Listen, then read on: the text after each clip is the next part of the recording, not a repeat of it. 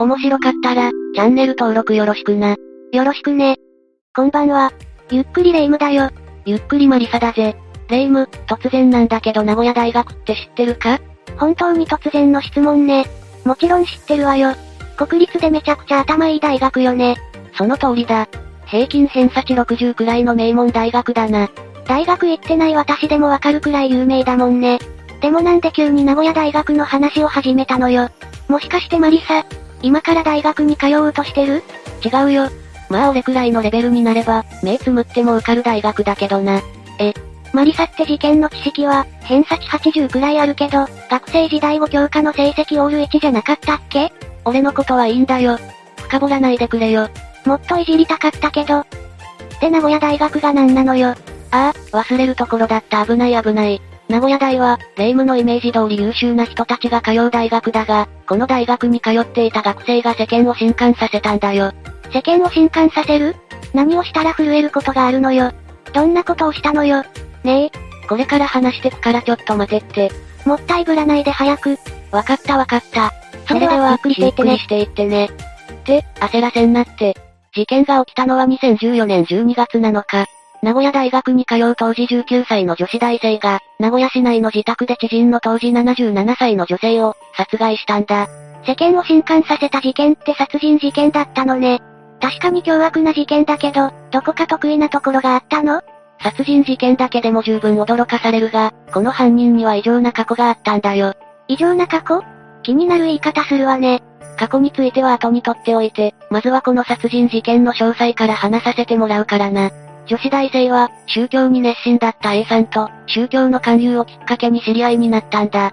そして事件があった12月7日、A さんと一緒に宗教の集会に参加していた。一緒に集会に参加していたってことは、仲が良かったのかしら？そうだよな。殺人って聞くと何か恨みを抱えていたとかが、定石だから理由が気になるよな。なんで殺害に至っちゃったのか教えてよ。オケ。話を続けていくぞ。集会が終わった後の昼頃、女子大生は、きたいことがたくさんある。などと A さんに持ちかけて自宅アパートに誘い込んだようだ。これ絶対聞きたいことないパターンのやつじゃん。A さん危ないからついていかないで。A さんはすっかり信じて、アパートについて行ったんだ。女子大生はあらかじめ用意していた斧で、A さんを複数回殴り、マフラーで首を絞めるなどして殺害した。あらかじめ斧を用意していたということは、確実に計画的な犯行ね。しかも殺害した後の、女子大生の行動がめちゃくちゃ怖いんだよ。え、人を殺せる精神状態ってだけで怖いのに、次は何をしたのよ。まず A さんの遺体に服を着せて、マフラーを首に巻かせた状態で、風呂場の洗い場に横たわらせたんだ。そして実験結果として記録を残すために、A さんの写真を4、5枚撮ったと言うんだよ。実験結果 ?A さんを殺したのは実験だったってことなの？殺害の動機は、後で詳しく解説するからちょっと待ってくれ。まずはその後の犯人の行動から説明するぞ。一緒に集会に出た後の犯行だし、すぐに逮捕されたんじゃないの？女子大生は犯行の翌日に、宮城県仙台市の実家に帰ったんだ。そしてそれから1ヶ月以上、名古屋市内のアパートには帰らずに、遺体を放置したようだ。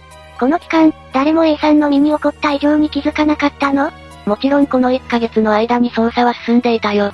A さんの夫が警察に捜索願いを出したことにより、捜査が進められた。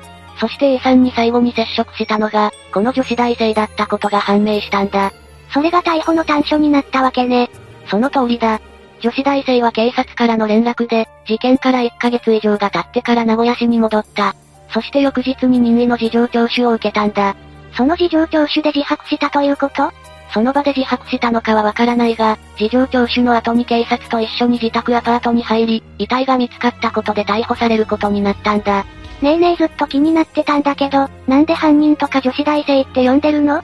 名前を教えてちょうだいよ。気づいちゃったか。そこには理由があって、事件当時犯人は19歳で未成年だったんだ。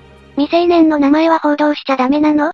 少年法では、未成年の実名報道は、できない決まりだったんだよ。そういえば確かにニュースでも、未成年の犯行の時は少年、少女ってぼかしてるもんね。実際名前はわかっているの？実はこの事件では事件の残落性と重大性を鑑みた、ある雑誌が犯人の実名と顔写真を掲載したんだ。名前は大内マリア。難しい判断をした雑誌社があったのね。そしてマリアちゃんって、海外の女の子を想像させるような可愛い名前ね。確かに女の子らしい名前だよな。実際の大内はショートヘアで応援団に入っていて、男らしい服装を好むような子だったらしい。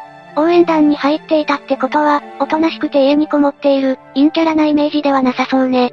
そうだな。高校時代の知人たちは大内について、肯定的な印象を持っていたようだ。肯定的な印象って言うとどんな感じ？変わっているが、友人も多く明るい子だったらしい。成績が良く、運動神経にも長けていたようだ。大内のキャラクターの話に飛んでしまったわね。もっと事件について詳しく教えて。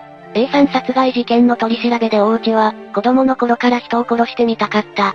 と供述した。そして殺害の動機を、人が死ぬところを見たかったからだと語ったんだ。人が死ぬところを見たかったからという、身勝手な動機で殺された A さん。浮かばれないわね。大内は取り調べの中で、A さんを殺害した時の会話も供述していた。抵抗する A さんに、殺すつもりなの？と聞かれたため、はい。と答えた大内。そして A さんにどうして？と問われたので、人を殺してみたかった。と言ったと供述。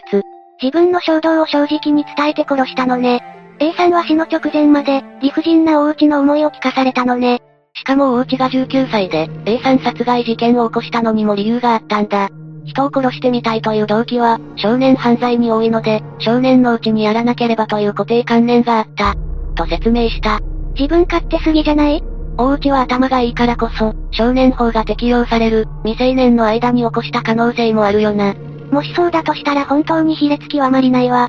はじめにマリサは世間を震撼させたって言ったけど、人を殺して実験記録を残すために写真を撮っていた、猟奇性から話題になったってことなの？いや、実は大内の犯行は、これだけじゃなかったんだ。A さん殺害事件の捜査の過程で、大内が高校時代などに起こした事件が、続々と明らかになっていった。続々とって、一体何件あったのよ？すでに全私が震撼させられてるんだけど、一つずつ順を追って事件を説明していくぞ。まず高校時代の話からだ。2012年5月、仙台市内のカラオケ店で、劇物の硫酸タリウムを飲み物に混ぜて、中学時代の同級生だった女子生徒に飲ませたんだ。硫酸タリウムって何？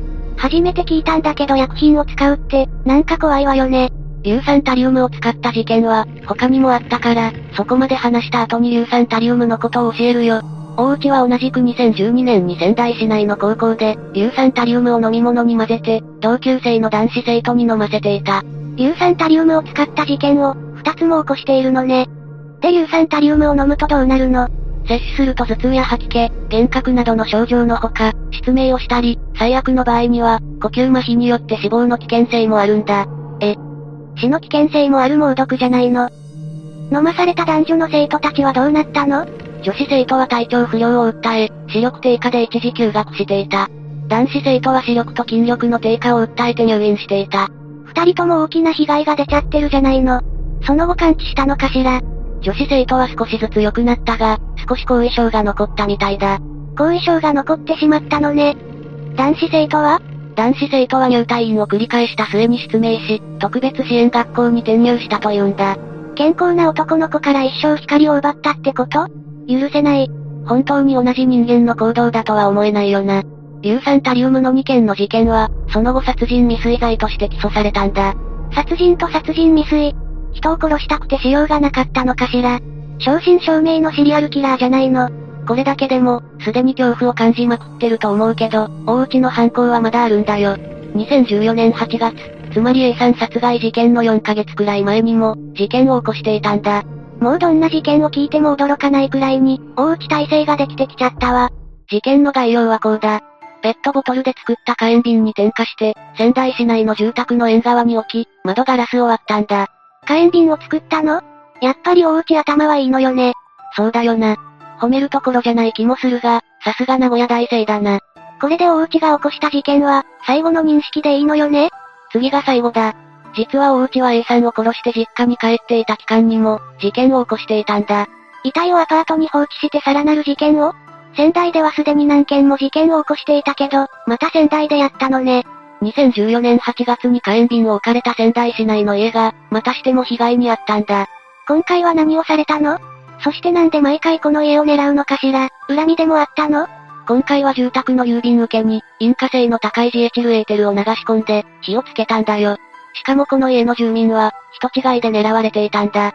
人違いって？大内はこの家を知人の家だと誤認していて、標的にしたようだ。しかも犯行の動機は焼死体が見たかったから。どちらも住民の女性に怪我はなかったようだけど、一歩間違えば殺されかねないじゃない。しかも人違いで、本当に大きな被害が出なかったのは、不幸中の幸いだったな。結局大内は何件の事件で立件されたの？A さん殺害の殺人罪と、同級生たちに硫酸タリウムを飲ませた殺人未遂罪。仙台市内の住宅で起こした、火炎瓶処罰法違反と器物損壊罪、そして殺人未遂罪と厳重建造物等放火未遂罪だな。マリサが言った世間を震撼させたの意味が、痛いほどよくわかったわ。大内は昔から劇物を所持したり、榊原生徒に陶酔したり、人を殺すことに異常な興味を示していたんだ。幼い頃から殺人願望を持っていたって、精神的にヤバいんじゃない？通の精神状態ではないよな。大内は逮捕後の2016年5月から、医療施設で投薬治療を始めたんだ。治療で何か変わった？人を殺したいという考えが浮かぶこともあるが、治療を始めて少なくなった。人を殺さない自分になりたい。などと話していた。治療の効果が出たのかしら？これが本心から出た言葉だったら嬉しいんだけど。治療の効果があったのか、人を殺さない自分になりたいという思いが本心なのかは裁判で明らかになるんだ。2017年1月16日に、名古屋地裁で裁判員裁判が始まった。ついに大内の罪が裁かれることになるのね。人を殺すことをある種の実験と考えていた、猟奇的なシリアルキラーの判決はすごく気になるわ。まずは罪状認否からだ。殺人事件と放火未遂事件については認めたが、硫酸タリウム事件については殺意を否定した。殺意を否定ってどういうことよ。硫酸タリウムを飲ませていたのに殺意はなかったって、じゃあ何が目的だったっていうのよ。観察目的、と主張したんだ。そして弁護側は非常に重い精神障害を理由に、責任能力はなかったとして全ての事件で無罪を主張した。弁護士ってすぐ責任能力がないって、主張するわよね。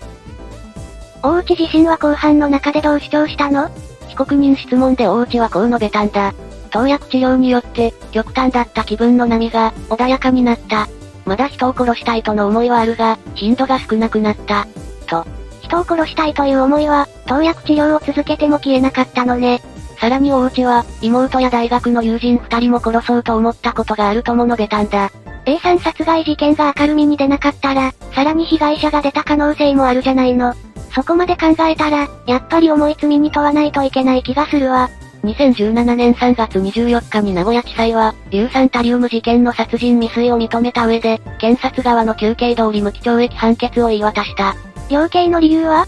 複数の重大かつ悪質な犯罪に及び、有期刑では軽すぎる。ということだった。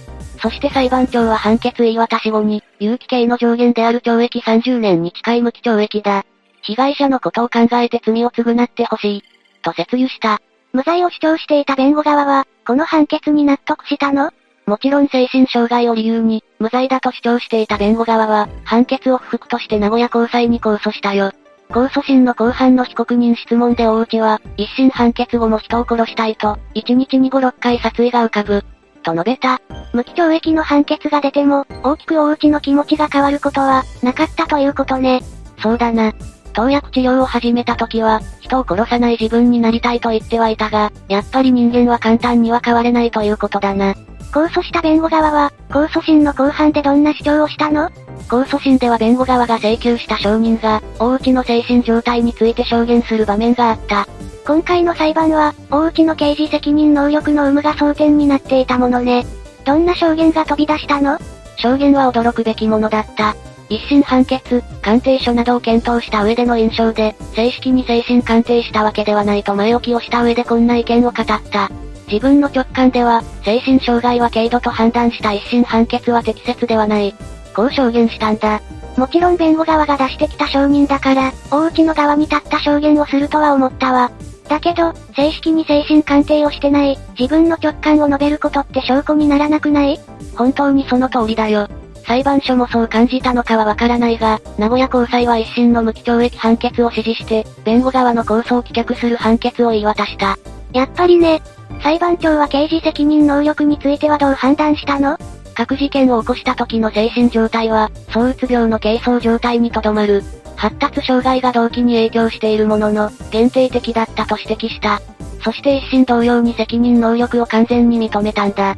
あと私がずっと気になっていたこととしては、一審の罪状認否で大内が否定した、硫酸タリウム事件に殺意はなかったことなんだけど、ここについては何か述べてないのかしら？硫酸タリウム事件については、混入時に周囲の状況を確認するなど、冷静に行動している。致死量の知識もあったことから、被害者が死亡する可能性を十分認識しながら犯行に及んだと推認される。として殺意を認めた。二審も無期懲役の判決だったけど、これで刑は確定したの？弁護側は二審判決も不服として最高裁へ上告した。しかし、最高裁も弁護側の上告を棄却する決定を出したんだ。つまり刑が確定したということね。2019年10月22日付で、無期懲役とした一審、二審判決が確定したんだ。ここまでの事件を起こしたんだから、無期懲役判決は妥当ね。でも今まで聞いたことないような、ひどい事件の数々を聞いちゃったから、当分人間不信になっちゃいそうよ。そうだよな。特に A さん殺害事件と硫酸タリウム事件は、自分たちにも起こる可能性があるものだもんな。私なんていつもお腹空いてるから、知り合いにご飯あげるから家においでとか言われたら、すぐについて行っちゃいそうだし。確かに。しかもレイムは喉が渇いている時に、友達が飲み物くれたら何の疑いもなしに飲むだろうし。当たり前じゃないの。友達からもらった飲み物を疑う人なんていないでしょ。